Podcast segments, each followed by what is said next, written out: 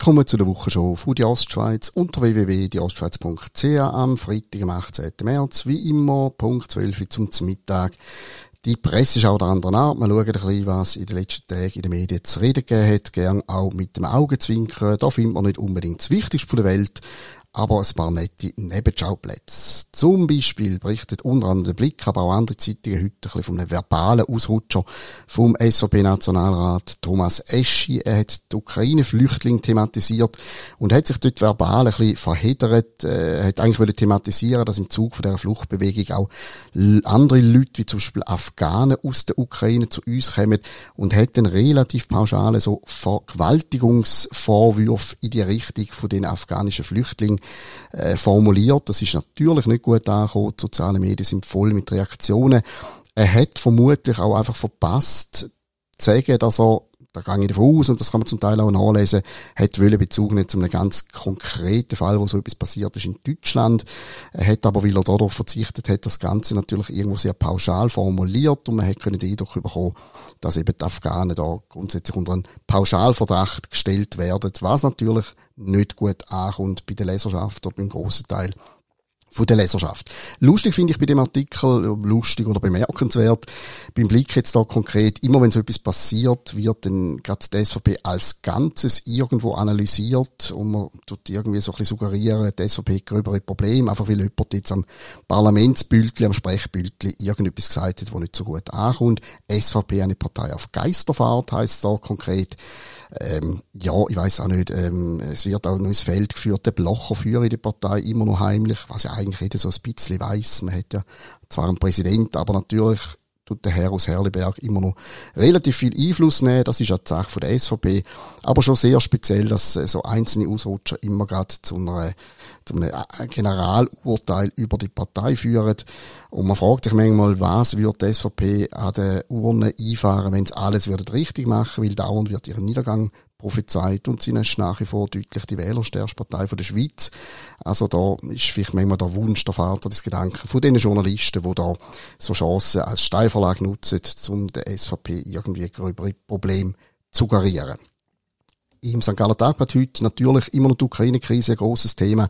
Nach einigen Wochen im Krieg äh, stellt sich immer die Frage, was ist denn jetzt das Thema? Es passiert nicht in dem Sinn äh, etwas, dass es zum Beispiel einen grossen Durchbruch bei den Vermittlungen gibt oder etwas ähnliches. Also man hat nicht so viel Neues zu sagen. Man kann ja auch nicht dauernd zerbombte Häuser oder Fluchtbewegungen zeigen. Man muss irgendwo andere äh, Schauplätze bewirtschaften. Und da hat man sich jetzt entschieden, in einem ja, relativ grossen Spagat, denke ich. Der Wien-Korrespondent Stefan Schocher hat äh, ein Gespräch geführt mit einem gewissen Viktor Jatzik. Den habe ich vorher nicht kennt und Sie wahrscheinlich auch nicht. Und zwar liegt das daran, dass der Mann der Berater von der Kiewer Stadtregierung ist. Kiew, die Stadt, die vom Ex-Boxer Vitali Klitschko regiert wird.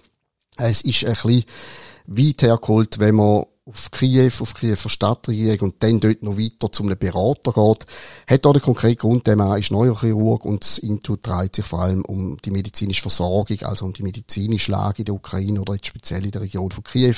Wer sich für das interessiert, sicher interessant, aber eben, wir werden noch viel mehr so Nebenschauplätze mit Figuren, die wir vorher nicht kennt haben, äh, werden gesehen bekommen in den nächsten Tagen oder Wochen, solange der schreckliche Krieg anhaltet, weil eben auch die Journalisten immer weiter müssen greifen um irgendetwas Neues zu präsentieren.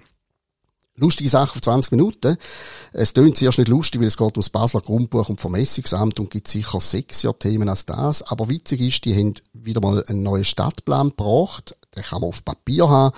Und selbstverständlich stellt sich die Frage, wer braucht einen Stadtplan auf Papier? Und siehe da relativ viele Leute. 500 hat man gedruckt und jetzt äh, hat man schon wieder müssen eine neue Auflage bestellen, nochmal 500. Äh, Basel Tourismus verkauft das im Buchhandel gibt es. Ich sehe selten Touristen mit einem Papierplan auf der Straße. Vielleicht ist das Basel anders. Eher beunruhigend ist es, dass der Stadtplan, der gedruckte Stadtplan, offenbar sehr beliebt ist bei Taxi- und Buschauffeuren weiß nicht, ob der Taxifahrer, der einen Bus, einen Stadtplan auf Papier braucht, ob der wirklich im richtigen Job ist und auch ein Buschauffeur, wo ein druckter Stadtplan auf dem Steuer ausbreitet, der würde wahrscheinlich eh noch schief angeschaut. Keine Ahnung. Vielleicht tun sie es auch einrahmen und da aufhängen, weil Basel als Stadtplan so wunderschön ist. Jedenfalls, äh, Papier ist nicht tot. Schauen wir schnell unser Programm. Wir haben diese Woche einen Videotalk mit der Fabienne Kuratli-Sutter. Sie ist an der Spitze von einem Betrieb in einer Branche, wo man allgemein immer so ein das Gefühl hat, ist eine Männerdomäne, der Autohandel. Sie ist durch einen Schicksalsschlag in der Familie gezwungen gewesen, da sehr schnell in die Hose zu steigen und macht das im Vernehmen nach hervorragend.